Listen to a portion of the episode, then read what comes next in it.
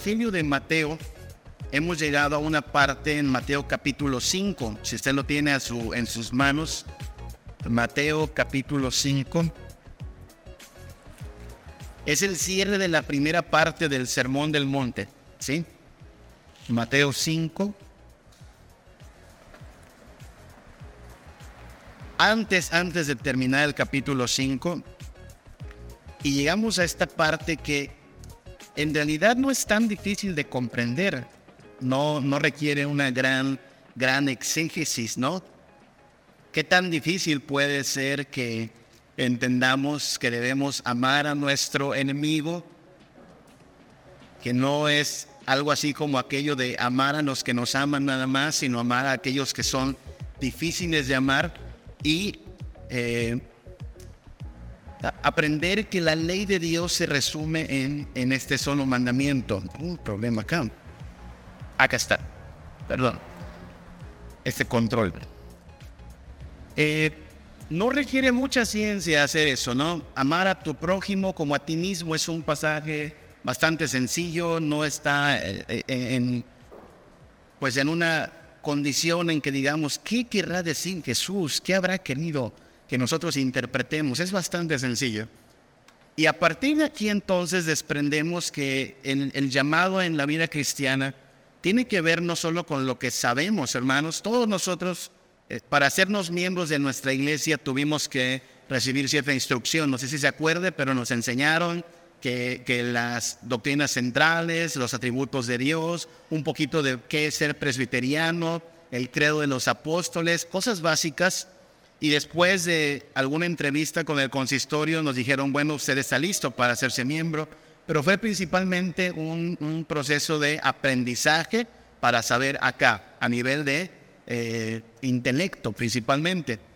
Pero la vida cristiana no depende principalmente de cuánto sabes, sino de cuánto eso que sabes afecta tu forma de vivir. Y de hecho ese es el, el, el, principal y constante llamado que está haciendo Jesús en este sermón, el Sermón del Monte. Mire que nos ha llevado bastante tiempo y apenas vamos en el capítulo, cerrando el capítulo 5, falta el capítulo 6 y el capítulo 7, porque hasta el capítulo 7 llega el Sermón del Monte. Entonces vamos poco a poco. Pero esta primera parte del Sermón del Monte ha sido un constante ataque principalmente a los fariseos. ¿Se acuerdan quiénes eran los fariseos? Personas que sabían la ley completita. Usted y yo no les ganábamos a ellos en conocimiento. Podían decirle con los ojos cerrados la ley memorizada, pero no la ponían en práctica.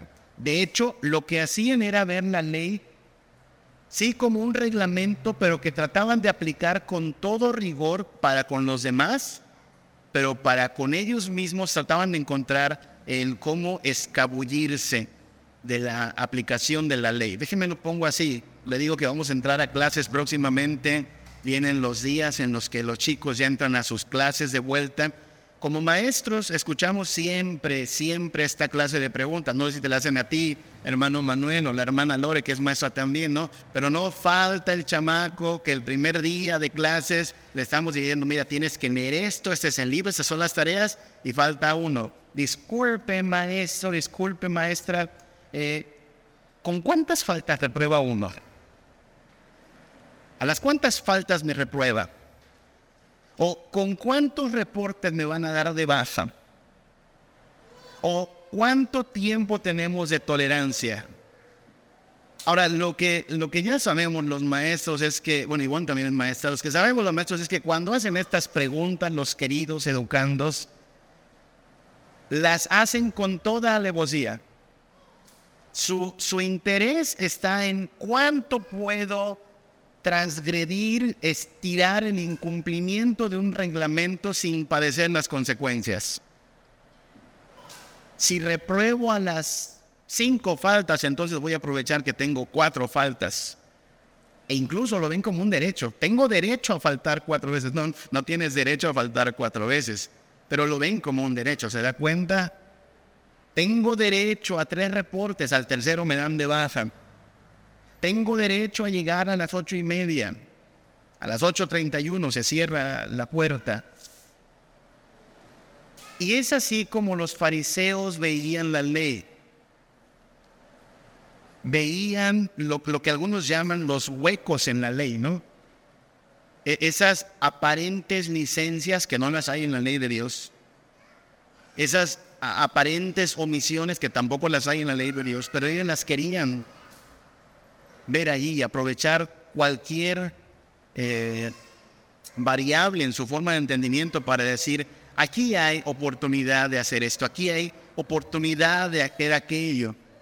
Y entonces lo que va a hacer Jesús es, en este sermón del monte, a apuntar hacia esta clase de pensamiento y decir, ustedes no se están tomando en serio la ley de Dios, ustedes están tratando de ver los huequitos en la ley para ver si tienen chance de pecar, porque eso querían hacer los fariseos, pecar, pero al mismo tiempo pasar por justo. ¿Le parece? ¿Entendemos lo que están haciendo los fariseos? Querían al mismo tiempo que pasan por justos e intachables, aprovechar los huequitos para pecar. Y es así como, por ejemplo, veían que, bueno, mientras no mates a alguien, mientras no lo mates, no es para tanto, ¿no? Y es así como se permitían agraviar a veces al prójimo, diciéndole cosas feas. Por ejemplo, no sé si lo sepa, pero recuerde que los judíos y los samaritanos no se llevaban, no se llevaban, porque hay un problema ahí de pues de pureza racial y cosas como esas. Pero los judíos no llamaban samaritanos a los samaritanos. ¿Sabe cómo le llamaban? En hebreo se dice goyim. ¿Sabe qué significa goyim? Perros. Así es que el judío llamaba perro al samaritano, especialmente el fariseo. Podría alguien decir, oye, ¿por qué eres así de malo? ¿Por qué eres así de, de cruel? No lo estoy matando, podría decir un fariseo. No estoy matando a nadie. Y entonces ahí cobra sentido que Jesús diga aquí en el Sermón del Monte, ¿se acuerda? Bueno, oísteis que fue dicho, versículo 21 de Mateo 5, no matarás y cualquiera que matare será culpable de juicio. Pero yo os digo que cualquiera que se enoje contra su hermano será culpable de juicio. Y cualquiera que diga necio a su hermano será culpable ante el concilio. ¿Se da cuenta? Jesús está diciendo, no, no se trata solo de que evites matar a tu hermano. Cualquier clase de agravio contra tu hermano ya está mal. Los fariseos se jactaban de, de ser fieles en el matrimonio, vaya que lo eran. Pero encontraban la manera de que cuando no les gustaba algo en la esposa, cualquier defecto les servía como pretexto para divorciarse de ella. Y lo hacían con justicia, porque la ley permite que te divorcies si hay algo malo en la conducta de tu esposo. Pero eso malo, entiéndase, el adulterio. No es que no sepa cocinar, no es que tenga mal carácter, adulterio. Pero estos fariseos encontraban ahí, no, no, no, es que encontré algo feo, feo, feo en mi esposa y me divorcio. Y entonces tiene sentido que Jesús diga, versículo 27, mira, a lo mejor técnicamente no has cometido adulterio, pero yo sigo, versículo 28, cualquiera que mira a una mujer para codiciarla ya adulteró con ella en su corazón. Y por cierto, versículo 32, cualquiera que repudia a su mujer, a no ser por causa de fornicación, también ya está cometiendo adulterio. Lo que está diciendo Jesús es, eh, no se trata solo de cuidar el debido proceso para el matrimonio, se trata de cuidarte de lo interior, de la lujuria. No debes decir falso testimonio. No debes jurar en vano, eso dice la palabra de Dios. No debes tomar el nombre de Dios en vano. Pero el fariseo encontraba la forma de jurar. Te lo juro, te lo juro por el monte Sion. Y resulta que me engañaste. Bueno, no te lo juré por Dios, te lo juré por el monte Sion. Te lo juro por el río Jordán y me engañaste. Bueno, no te lo juré por Dios, fue por el río Jordán. Se dan cuenta, encontraban formas de eh, tergiversar la ley y entonces tiene sentido que Jesús diga allá en Mateo 5, mira, tu sí debe ser sí, tu no debe ser no. Déjate de eso de que si juraste por aquí, por allá, por arriba, por abajo, por tu cabeza, por el templo. No, no, no, no, no. Tu sí debe ser sí, debes apartarte del engaño. Le decía que los judíos eran buenos para armar la guerra. Son un país, una nación de guerra. Y tantito querían para que alguien llegara y nos alevestara y los mandara a una revolución. Pero Jesús dice, miren, miren, miren, es cierto, hay que pedir justicia, ojo por ojo y diente por diente, pero no estamos en momentos de buscar la anarquía. Hay momentos en que tenemos que poner la otra mejilla, hay momentos en que tenemos que soportar el agravio. El Señor vendrá y hará justicia y eso es lo que veíamos hasta la semana pasada. Así es que lo que está diciendo Jesús es, no puedes andar buscando en la ley algo así como donde hay una rendijita para poderme escabullir y poder cometer agravio y poder dar rienda suelta a las pasiones pecaminosas y poder hacer de las mías mis tranzas, mis maldades y aún así quedar como niño bueno. Eso no va a pasar. Jesús está en contra de eso.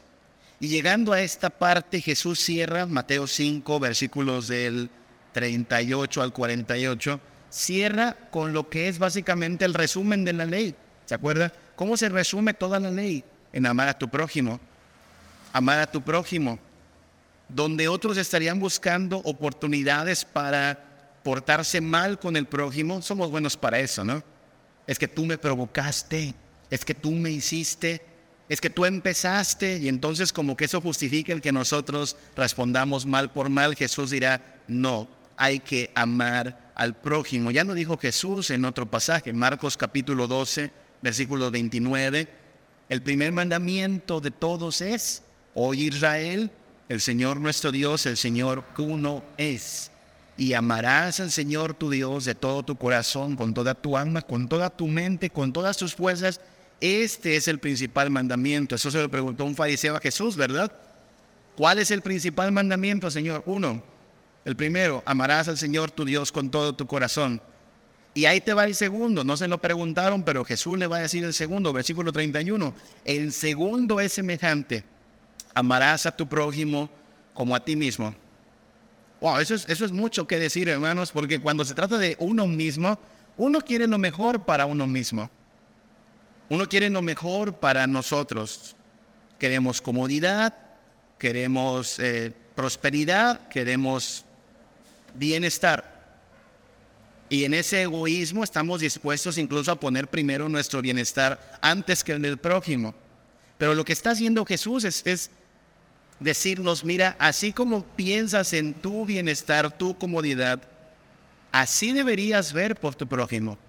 Y hermanos, aquí es donde este asunto deja de ser un asunto de solo saberlo y se vuelve desafiante porque llevarlo a la práctica requiere que nos despojemos precisamente de nuestro orgullo, nuestra arrogancia, nuestro egocentrismo y cualquier cosa que nos hace ponernos primero a nosotros antes que al prójimo.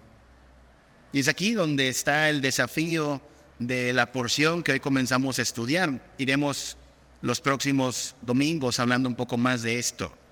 Pero aquí es donde está el desafío, que no podemos simplemente decir, ah, pues sí, me lo sé. Bueno, sí, no lo sabemos, hermanos, pero nuestro enemigo, según lo que está diciendo Jesús en Mateo 5, nuestro enemigo debiera saber que al tenernos a nosotros como enemigo, le trataremos diferente a como lo hace el mundo. Fíjese lo que estoy diciendo. Tenemos enemigos, no estamos diciendo que nos vamos a hacer de pronto amigos de nuestros enemigos, compadres de los enemigos, cómplices de los enemigos. No, hay gente que nos verá como enemigos. Pero se trata de que incluso en la forma en que tratamos a nuestros enemigos, seamos diferentes al mundo. Eso es lo, demandante de este pasaje, lo, extraño para el mundo. Porque el mundo sí se puede regir sobre esto, ¿no? Amar al al prójimo y aborrecer a tu enemigo. Así es que hablemos un poquito de esto. Digamos antes de avanzar que Jesús está hablando de dos cosas diferentes en Mateo 5 del 38 al 48. Le invito a que abra su Biblia porque tengo algo que decir al, al respecto. Ya lo hemos dicho antes, pero lo repetimos. Las Biblias generalmente traen un un subtítulo, las traducciones, le añaden unos subtítulos a las porciones bíblicas. Si usted tiene abierta su Biblia, verá que dice Jesús y la ira, Jesús y el adulterio, Jesús y el divorcio, Jesús y los juramentos. ¿Así está en su Biblia? Así está, ¿verdad? Y la porción del 38 al 47 de Mateo 5 dice, el amor hacia los enemigos, ¿no? Y comienza desde, oísteis que fue dicho ojo por ojo y diente por diente, y luego va hacia él, eh, amarás a tu prójimo como a ti mismo. Hay que aclarar, hermanos, que esos subtítulos no están en los textos originales, fueron puestos ahí como una ayuda, como los números de página y cosas como esas. Pero no piense que Jesús así hablaba, ¿no? A ver, escríbele, Jesús y la ira, ¿no? Y se aventaba con una enseñanza. No, Jesús hablaba, y esto es un asunto de edición. Pero me parece importante notar, hermanos, que pusieron un subtítulo que abarca desde el versículo 38 hasta el versículo 48 como si Jesús hablara de una cosa en particular, cuando en realidad Jesús está hablando de dos cosas. Primero, ojo por ojo, diente por diente. Eso es justo. Cuando no puede haber justicia, ni modo, aguante y ponga la otra mejilla. De eso hablamos tres domingos anteriores. En el versículo 43 Jesús introduce otro tema. A mí me habría gustado que la asociación bíblica hubiera puesto ahí otro subtítulo, porque arriba sería Jesús y la justicia. En el ojo por ojo, el subtítulo sería Jesús y la justicia. Y en el versículo 43 sería Jesús y los enemigos. ¿Por qué lo estoy diciendo? Bueno, lo que hemos visto hasta ahorita es que ojo por ojo es justo, hermanos. Eso hemos hablado durante los tres domingos anteriores. Ojo por ojo es justicia. Si a usted le deben tres meses de renta, ya lo dijimos, usted puede pedir tres meses de renta que le paguen efectivos. Si a usted le ponchan dos llantas, usted puede exigir que le repongan dos llantas. Ojo por ojo, diente por diente, eso es justo. Y como cristianos estamos llamados no solo a pedir ese resarcimiento, sino también a ser coherentes y nosotros resarcir cuando agraviamos a alguien. Si usted le rompe a alguien un vidrio, páguelo. Si usted debe meses de renta, páguelos. Ahora, ojo por ojo es justicia, pero odio por odio, eso es dañino. No son la misma cosa. Jesús está diciendo, ojo por ojo sí, pero a veces no se va a poder, así es que toca poner la otra mejilla. Punto aparte. Oíste que fue dicho, amarás a tu prójimo y aborrecerás a tu enemigo. Ahí hay que poner algo y decir que odio por odio, eso va a ser dañino. ¿Nota eso? Dios es, Jesús está hablando de dos cosas diferentes. Lo que pasa es que a algunos les suena que va de la mano y por eso hay complicación para entenderlo de ojo por ojo y diente por diente. Dijimos eso es justicia. Pero odio por odio no es justicia. Odio por odio, eso va a ser dañino.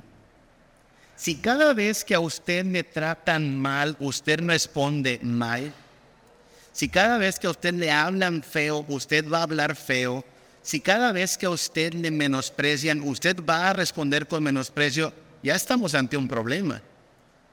Alguien aquí no está actuando como cristiano no somos responsables del agravio que nos hagan otros, las maldiciones, las majaderías, el maltrato, cualquier cosa perversa que alguien haga en nuestra contra. ¿Qué le va uno a hacer? Pero sí somos responsables de nuestra respuesta al agravio, a la maldición, al menosprecio de las personas. Y es esto lo que está diciendo Jesús. No puedes andar respondiendo odio por odio. No es lo mismo que ojo por ojo. Ojo por ojo es justicia. Odio por odio, eso es dañino. Alguien pensará, pero es que eso es incompatible. No, no, no, no, no. Decir ojo por ojo y buscar justicia no significa odiar a mi prójimo. Bueno, espero, ¿no? O sea, eh, hermano, si, si alguien eh, te poncha las llantas de tu auto, ¿por eso tú lo vas a odiar? No, ¿verdad? Le vas a decir solo, págame por favor mis llantas. Y ya, ya me las pagaste, gracias, has sido responsable. Pero no por eso te odié, no por eso ruego por tu muerte, no por eso busco que te pase algo malo, ¿me explico? Es decir, una cosa es pedir justicia, lo cual es correcto, otra cosa es odiar. puede haber justicia sin odio. De hecho, eso debe haber entre nosotros. Buscar justicia sin que la búsqueda de justicia sea motivo para decir, ay, no me quieres. Eso pasa con los hijos también, ¿se ha dado cuenta? Cuando usted quiere disciplinar a su hijo, ¿alguna vez su hijo le acusó de que usted no lo amaba? ¿Por qué me pegas si dices que me amas? En la mente del niño, pegarle es sinónimo de no amarle, pero no tiene nada que ver. La disciplina es un acto amoroso. Espero que usted cuando discipline a sus hijos no lo haga como un acto de odio, porque ahí sí tenemos un problema. Pero puede haber justicia y amor en vez de justicia con odio. ¿Qué es lo que está hablando Jesús acá? ¿De dónde sale esto? Estamos en Mateo 5, versículo 43. Oíste que fue dicho, amarás a tu prójimo y aborrecerás a tu enemigo. La primera parte está en la ley. Amarás a tu prójimo. Está en la ley. De hecho, está en Levítico capítulo 19. Lo buscamos rápidamente. Levítico 19.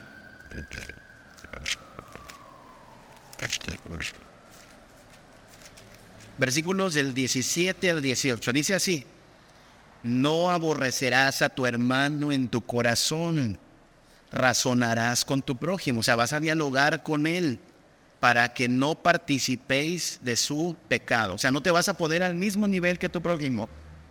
Si hay algún problema, hay que razonarlo. Versículo 18, no te vengarás ni guardarás rencor a los hijos de tu pueblo, sino amarás a tu prójimo como a ti mismo. Eso es la ley. Y Jesús está citando la ley. Amarás a tu prójimo. Oísteis que fue dicho amarás a tu prójimo.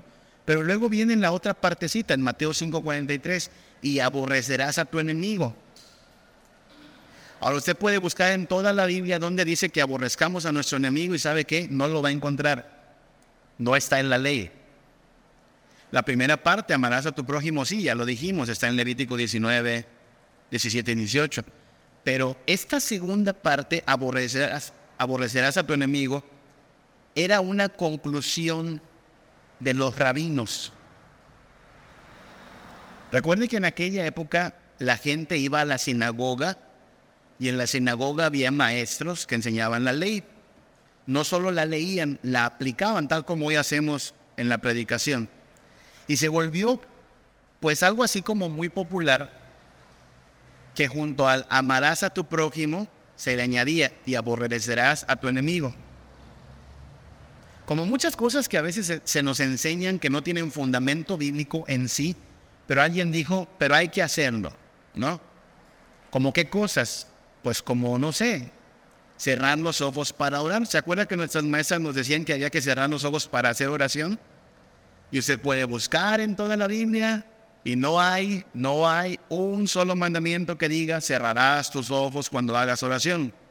Pero los rabinos de nuestra época nos dijeron ojos cerrados y nosotros lo acatamos sin problema a menos que fuéramos de esos chamacos tercos y rebeldes que querían tener los ojos abiertos, ¿no?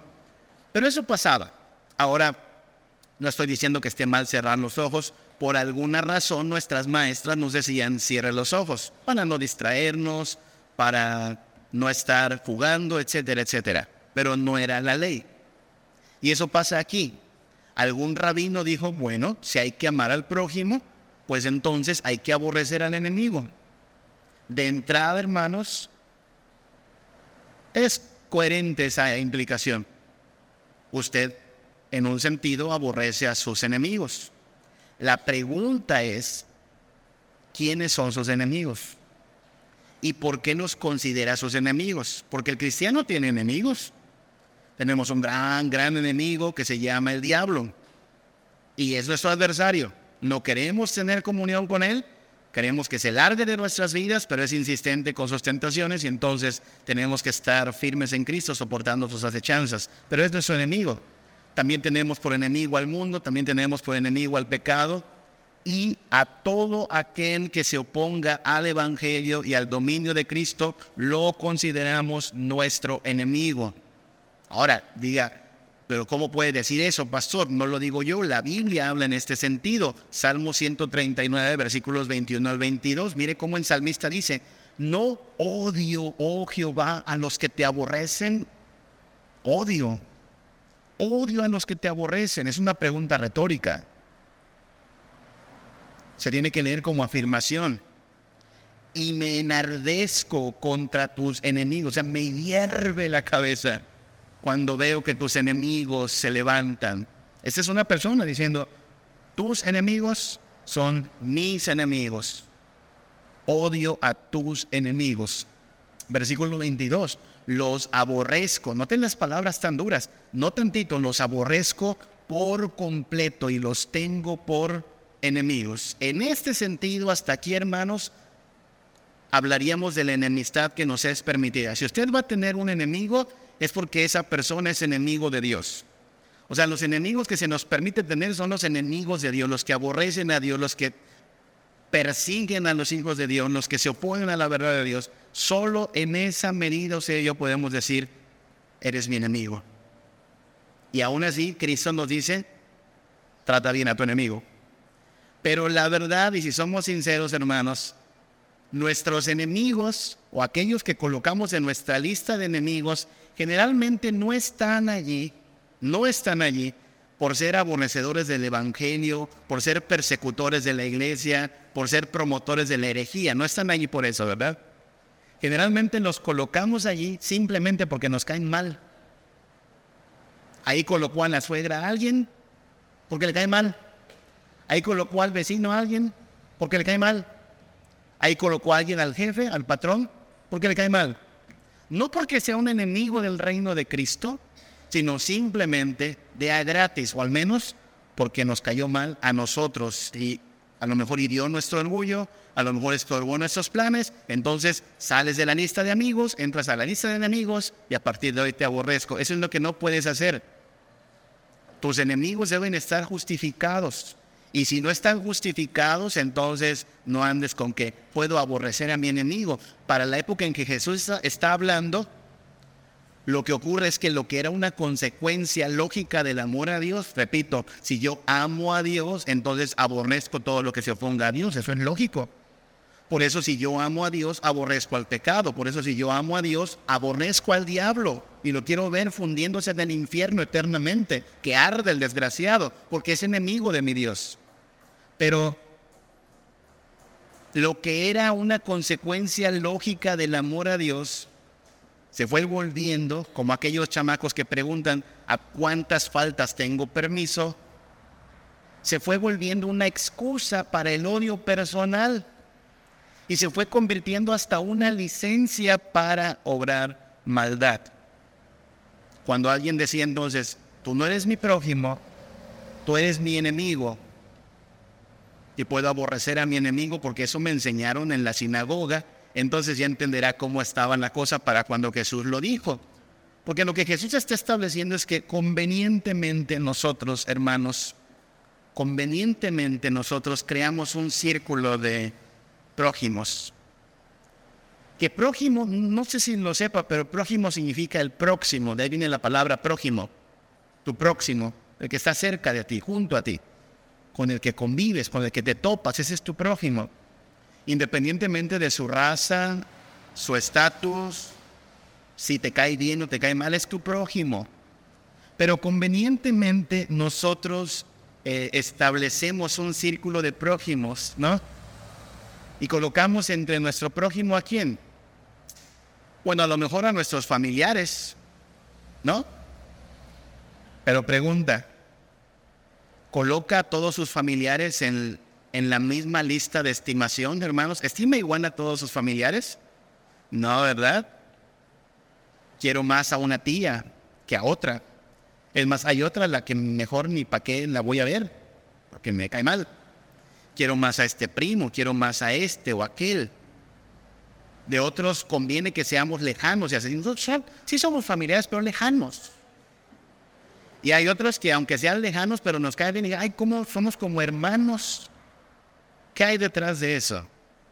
Pues que este me cae mejor y que aquel no me cae bien y entonces cerramos nuestro círculo de prójimos, colocamos a nuestros compañeros, pero otra vez, no todos los compañeros entran en el círculo de prójimos. Somos selectivos. Porque finalmente lo que dejamos en nuestro círculo de prójimos, ¿a poco no es verdad? Son aquellos que generalmente consideramos nuestros aliados. Si me da la razón, si me echa la mano, si comparte sus cosas, entonces sí me cae bien. Tan pronto no sea de los míos, entonces sale de mi lista de prójimos. No se puede así. No estamos diciendo que tengamos que ser amigos de todos, ¿se da cuenta? No estamos diciendo que tengamos que ser amigos de todos. Hermanos, los amigos sí se cuentan con poquitos dedos. Pero el prójimo es el prójimo. Incluso si es tu enemigo, es tu prójimo. Es lo que está Jesús estableciendo aquí. Si es tu enemigo, no importa antes que ser tu enemigo es tu prójimo y si es tu prójimo deberías tratarlo como esperas tú ser tratado, con justicia, con bondad. Tampoco, insisto, significa que debas poner su cuadro en tu recámara y amarlo por sobre todas las cosas. No, no, no, no, no. Va a ser tu enemigo. Pero aún en el trato, tu enemigo debe saber que tú te sometes a Dios que tú le tratarás bien, como diría Pablo también, si tu enemigo tiene hambre, le darás de comer, si tu enemigo tuviera sed, le darás de beber. No sé si he escuchado que se acerca otra, pues no sé si es epidemia, pero ya están prendidas las alarmas en algunas partes del mundo. Acá en Estados Unidos ya van dos ciudades que se colocan en alerta sanitaria, una viruela. Dicen las estadísticas que esta viruela prolifera entre la comunidad homosexual. ¿Sabe qué he visto en recientes días cuando salen esos datos? Gente diciendo, qué bueno, merecido se lo tiene. Eso es lo que no podemos hacer como cristianos, hermanos. O sea, no podemos decir qué bueno que les está yendo mal a aquellos que están pecando contra Dios. No estamos diciendo que está bien lo que hacen. No estamos diciendo que estamos con ellos como aliados en su estilo de vida contrario a la palabra de Dios. Pero de ninguna manera podríamos decir, pero qué bueno que se estén muriendo, hermano. ¿En qué seríamos diferentes al mundo si deseamos el mal de nuestro enemigo? Pobre de la gente que está muriendo. E incluso deberíamos estar intercediendo, Señor, si puedes librarles del morir por ahora. Manifiesta tu misericordia. Tú has sido bueno con nosotros. ¿Por qué no serías bueno con los que también hoy están bajo enfermedad? Es arrogante pensar de esta manera de qué bueno, merecido se lo tiene. ¿Cree acaso que nosotros no merecíamos también morir y ser pisoteados por la ira de Dios? Merecíamos eso también, hermanos. Entonces de lo que se trata es de entender, sí, va a haber enemigos, va a haber personas en nuestra contra. No, no estamos aplaudiendo lo que hacen, no estamos sonsacando su mal proceder, pero aún como enemigos, les veremos primero como prójimos y entonces vamos a compartir misericordia con ellos. Caigamos en cuenta que es muy fácil también fabricarse enemigos, hermanos. Es muy fácil fabricarse enemigos de estos enemigos nuestros, ¿no? Le digo, no necesariamente son enemigos de Dios, pero nos es muy fácil fabricar enemigos. Baste con que alguien me trató mal. Y si me trató mal, vas a ver quién es Samuel Hernández. De mí no se me va a burlar. Se topó conmigo y me va a conocer. Baste con que alguien piense diferente a uno. ¿Sí? no tenga la misma opinión política, no tenga la misma opinión respecto a algo y ya nos vemos como enemigos. Eso pasa mucho en nuestro país actualmente, ¿no? Esta polarización entre los que piensan de una forma y los que piensan de otra y se ven como enemigos, no nos lleva a ningún, ningún escenario mejor. En este mundo de competencia, si alguien es mejor que yo, ya lo vemos como enemigos, ¿se dado cuenta de eso? ¿Por qué salen hasta peleados en, en un partido de fútbol las personas y agarrándose a golpes solo porque alguien metió más buenas que otra? El resultado lo que dice es, bueno, este equipo es mejor que aquel equipo. Ah, somos rivales y adversarios. No, no, no, no, no, no. Estás fabricándote enemigos de a gratis. Siempre hay gente mejor que tú.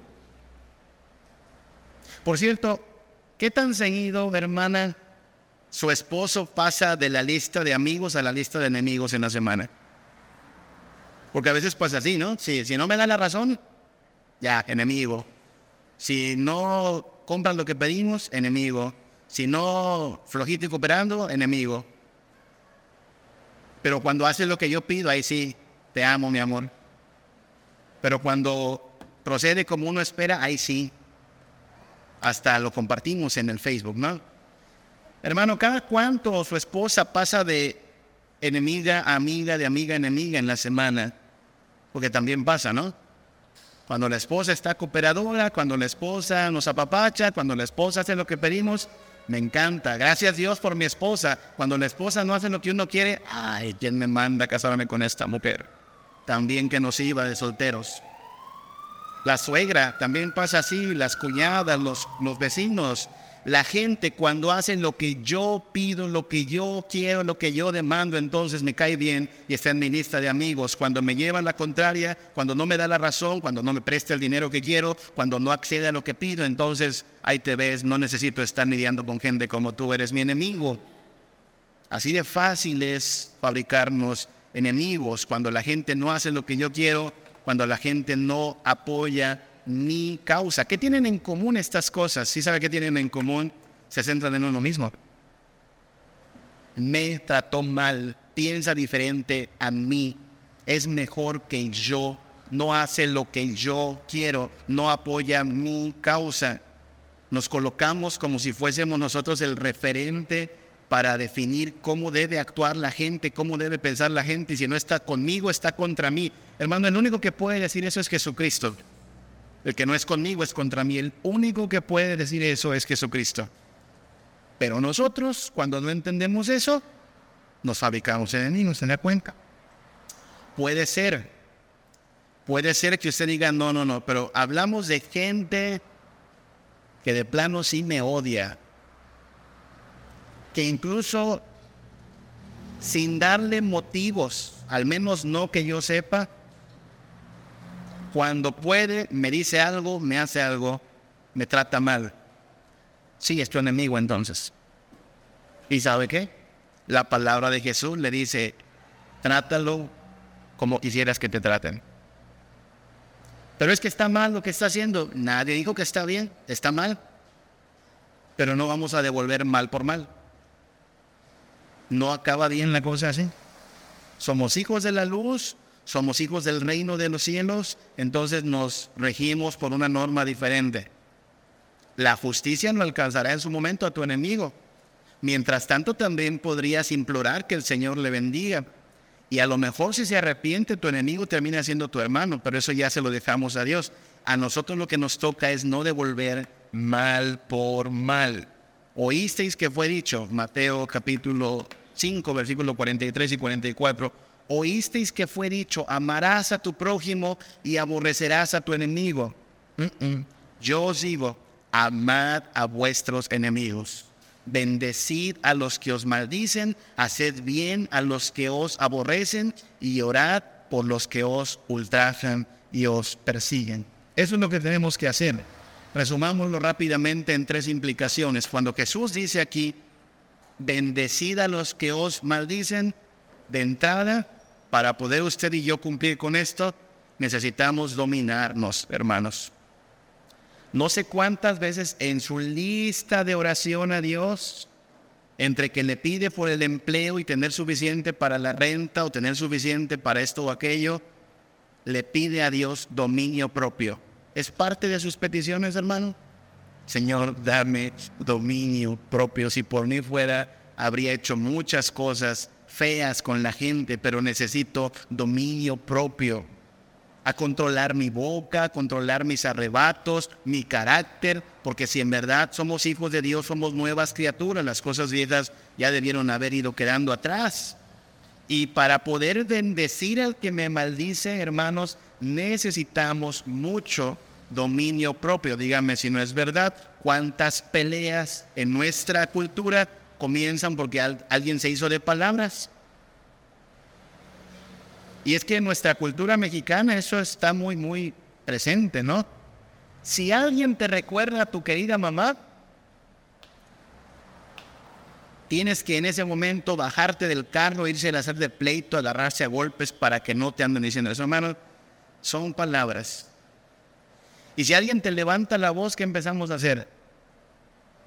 Pues le demuestro que yo hablo más fuertecito. Porque a mí no me va a venir a hablar de ese tonito. No, dominio propio.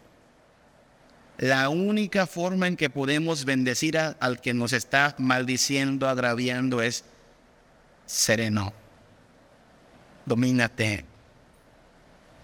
No es lo mismo que fuerza de voluntad. Según la palabra de Dios, el dominio propio es fruto del Espíritu Santo. Necesitamos pedirle a Dios, Dios, danos dominio propio, controlarnos, ponerle freno a nuestros ímpetus.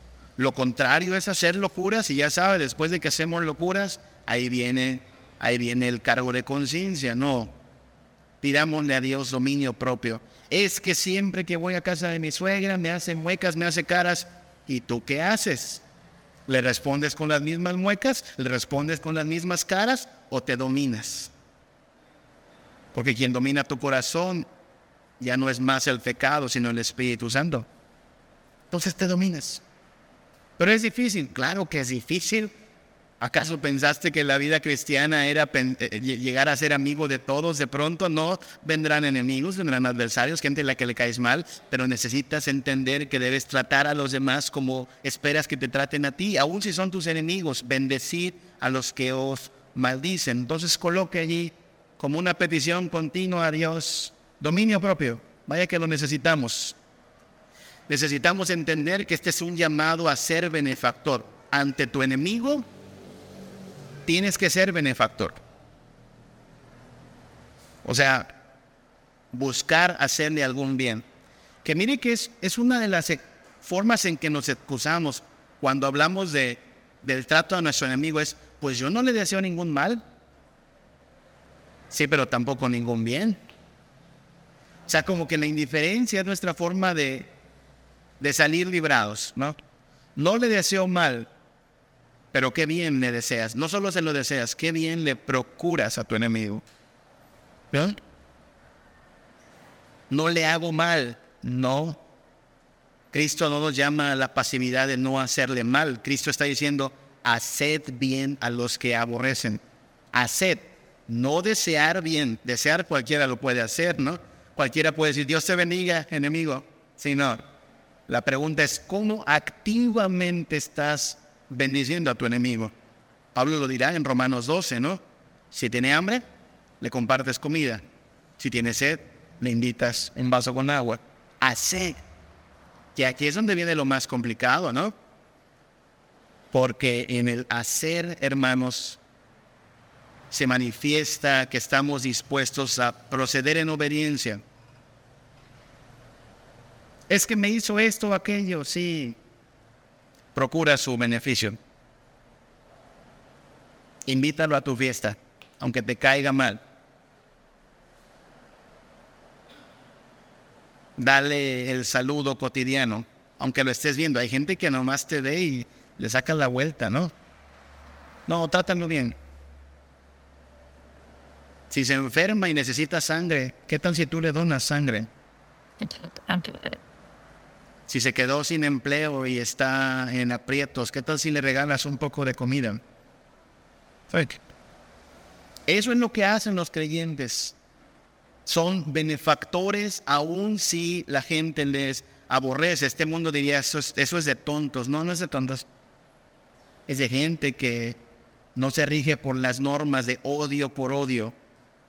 Porque habiendo recibido de Dios tanta misericordia y tanta bondad, el Señor nos llama a dar de gracia lo que de gracia hemos recibido. No se tienen que volver amigos tampoco, como le digo. Puede seguir siendo tu enemigo, pero aún tu enemigo debería estar contento de decir, ah, qué, qué diferente es tener como enemigo a un cristiano. Qué diferente es tener como enemigo a un cristiano. Ellos están dispuestos incluso a tratarme bien. Qué diferencia debiera marcar. Y algo más que está diciendo Jesús en este pasaje es que estamos llamados a la intercesión. Bendecid a los que os maldicen, haced bien a los que os aborrecen, orad por los que os ultrajan y os persiguen. Interceder por ellos. Clamar a Dios por ellos. Porque el problema no es tanto que nos odien a nosotros, eso es algo minúsculo. El problema es que no tienen a Cristo. Cristo no es su Señor, su vida está vacía, no conocen la felicidad.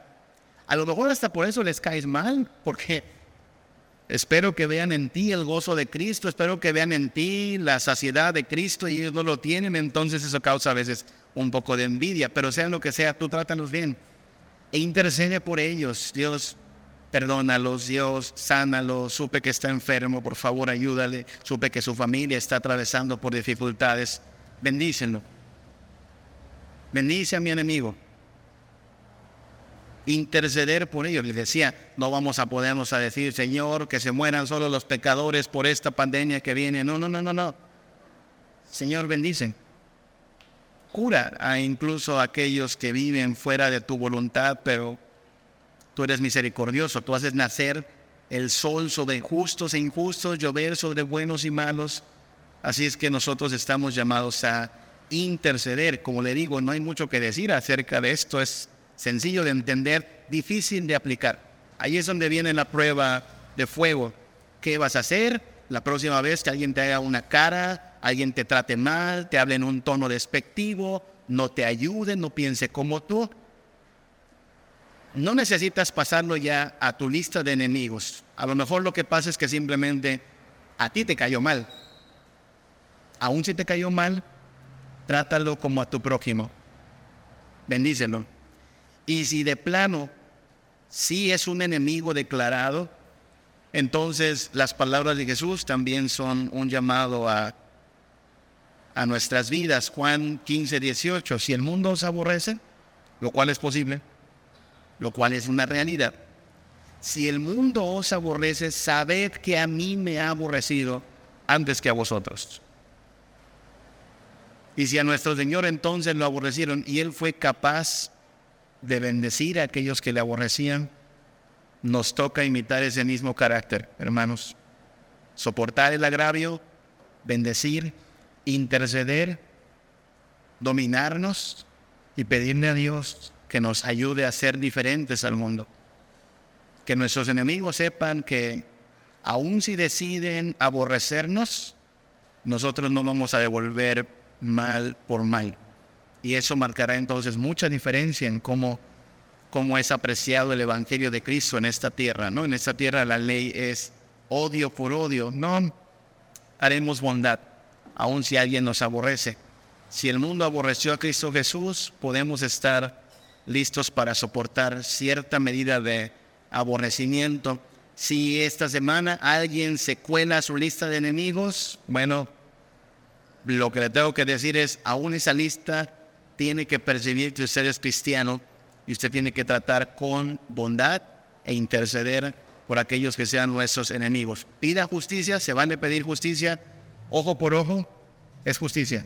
Odio por odio, eso es, eso es dañino y no va a funcionar bien. Necesitamos ser imitadores de Cristo. Vamos a estar de pie, hermanos, y vamos a despedirnos de esta reunión, no así de la presencia de Dios. Esa nos acompañe, nos dirija, nos gobierne y nos santifique en esta semana.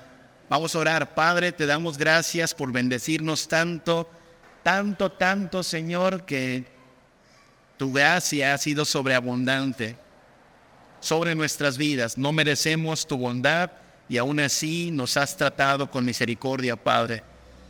Por eso podemos tratar a los demás también con misericordia, aun si son nuestros enemigos declarados o si simplemente nosotros nos percibimos como hostiles.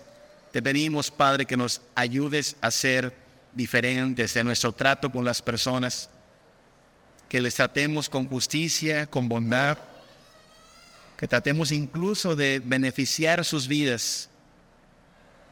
Intercedemos por ellos, Padre, si hay gente que desee nuestro mal,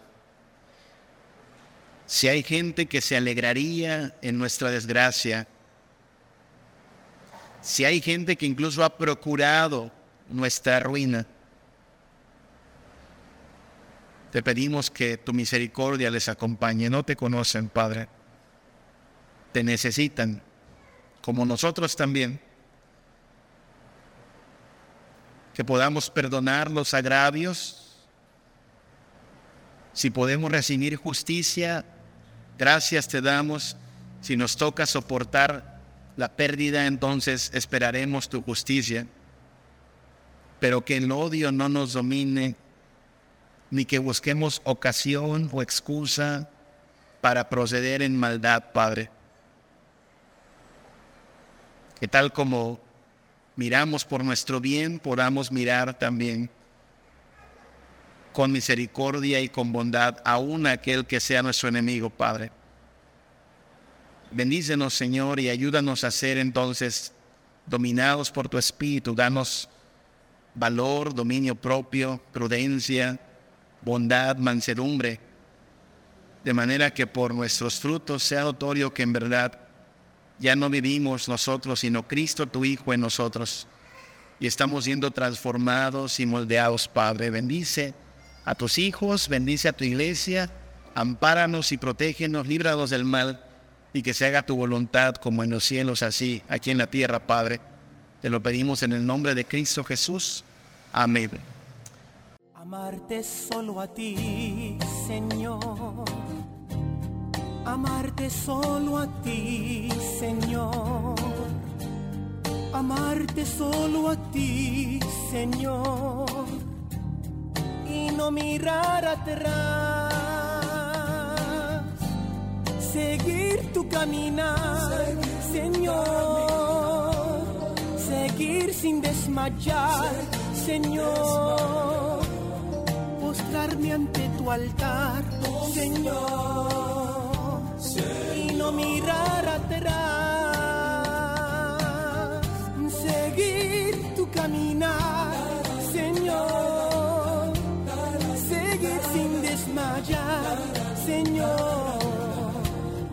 postrarme ante tu altar, Señor, y no mirar atrás. mirar atrás.